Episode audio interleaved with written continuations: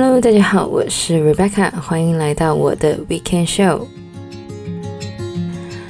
那么首先来说到呢，就是我最近呢在追一部日剧，是的，大家没有听错，是日剧。那么这个日剧呢，曾经非常的红，我那时候呢在加拿大念书的时候呢，也是每个礼拜都在追日剧。不过呢，最近十年呢，好像大家都比较爱看韩剧。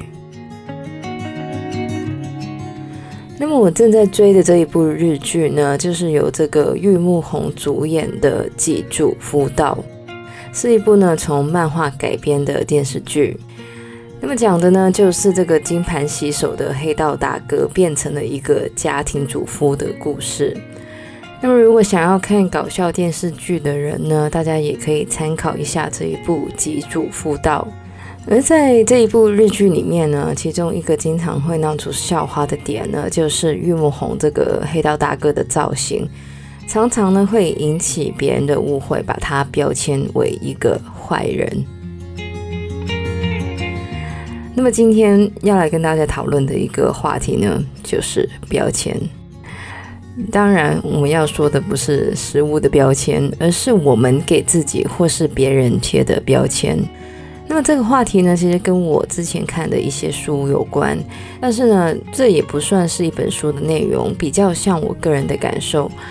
其实我们一直都生活在一个充满标签的社会里面，我们从小其实就会从社会、我们的父母或是在学校接收到这一些标签的讯息，像是你是一个女生，就要怎么怎么做，不要跟那些坏小孩在一起，你是华人，数学一定很好，等等的。而这些所谓的标签呢，很多时候都是我们社会因为不想思考而产生的产物。因为要了解一个人实在是太麻烦了，于是我们就用一些简单的外在条件来为自己或是别人贴上一个标签。这也算是我们在进化的时候用来分出敌我的生存模式。当然，所谓的标签有时候是别人赋予的，有时候却是我们自己想要的。就像能够进入资优班、知名的大学或是知名的公司工作，这谁都想要。而很多人都想被贴上这一种充满优越感的标签。但同时，标签也会被用来作为跟其他人切割，尤其是在学校，很多人会被标签为坏小孩、破坏分子等等。这些标签往往就是用来表达我们跟对方不一样的。而一些跟外貌相关的标签，像是胖子或是矮冬瓜等等的，同样也是一种切割的标签。为自己或别人贴标签，其实是一个非常普遍的事。过去其实也不觉得这样的行为有什么样的影响。不过，由于现代关于心理学的研究越来越发达，心理学家也开始研究所谓的标签效应。其中就有心理学家做了这样的一个实验，他要求一群实验者对慈善事业做出捐献。然后根据他们是否有捐献，将部分的人分为慈善的人和不慈善的人，而另一部分则是没有下这样子的定论。过了一段时间之后，当再次要求这些人做捐献的时候，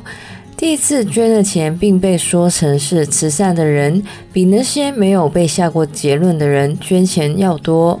而那些第一次被说成是不慈善的人，比那些没有被下过结论的人捐献的要少，而这就是心理学家所谓的标签效应。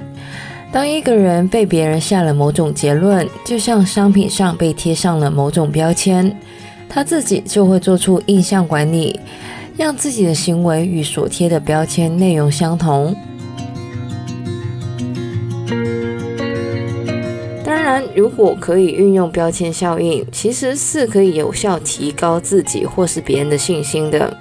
譬如说，如果老板跟员工贴上了一个得力助手的标签，这名员工呢就会觉得自己就是老板的得力助手，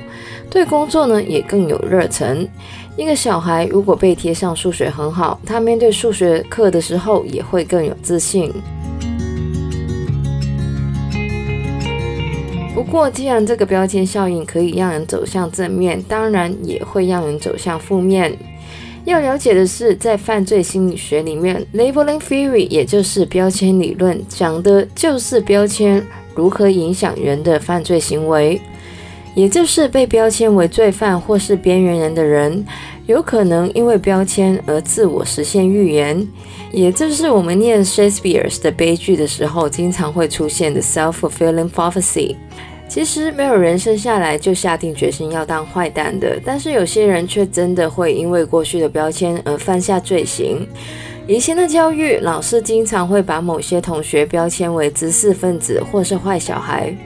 这样的标签其实会影响孩子对于个人的认知，觉得自己就是一个坏小孩，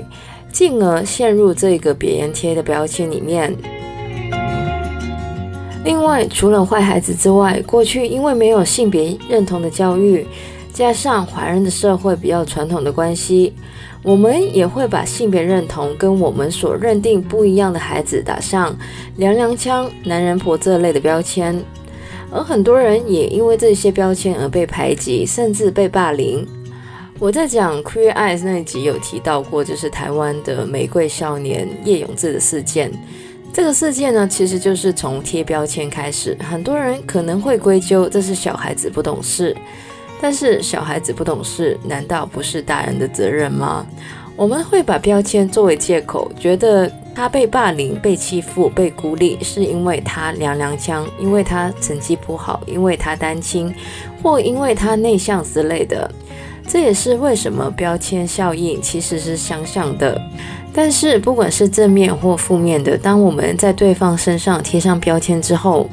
我们其实也就停止了对对方的好奇心，也停止了想要了解对方，甚至是自己。因为很多时候，我们都会为自己贴上标签，好像我数学不好，我是个内向的人，我很胖等等。那么刚刚也说过了，贴标签是一个人类进化出来的本能，所以呢，要控制自己不去贴标签呢，其实是很困难的。但是呢，当我们了解了所谓的标签效应之后呢，其实我们对于标签呢，也就比较 aware。我们需要明白贴标签这个行为带来的后果，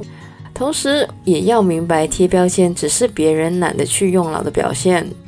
别人的标签不代表我们人生的全部，也就是如果别人说我是一个懒惰鬼，这个可能只是部分或是别人的真实，并不代表我的人生就因为这样的标签而被否定。如果太在意，反而会变成真正的懒惰鬼。而在我们忍不住为别人贴标签的时候，如果是正面的，当然是没有问题。但是如果是负面的话呢，我想大家还是 keep it to yourself 好了，或是用心发掘对方其他的面相，很可能我们会发现对方可能跟我们之前想的不太一样。至于要怎么才可以利用标签效应的优点，但是却能避开它的缺点呢？心理学家就提出了几个步骤给大家。第一个呢，就是要了解标签效应的存在，也就是如果觉得自己被别人或是别人给自己贴标签的时候呢，要告诉自己这是一个标签。如果是好的，当然让这个好的标签让自己更有动力；如果是不好的话呢，则要了解这只是别人或自己的一个片面的形容。这个标签不一定是真实，也不代表一个人的全部。最后呢，就是避免用标签的行为伤害别人。有时候，一个无心的标签可能会影响别人的一生。那么，以上呢就是我们这个礼拜的节目呢。喜欢我们节目的朋友呢，可以在不同的 Podcast 平台上追踪或点评我们的节目。我们节目呢会在每周日的八点钟更新。希望大家有个美好的周末。我是 Rebecca，谢谢大家收听，我们下个礼拜再见，拜拜。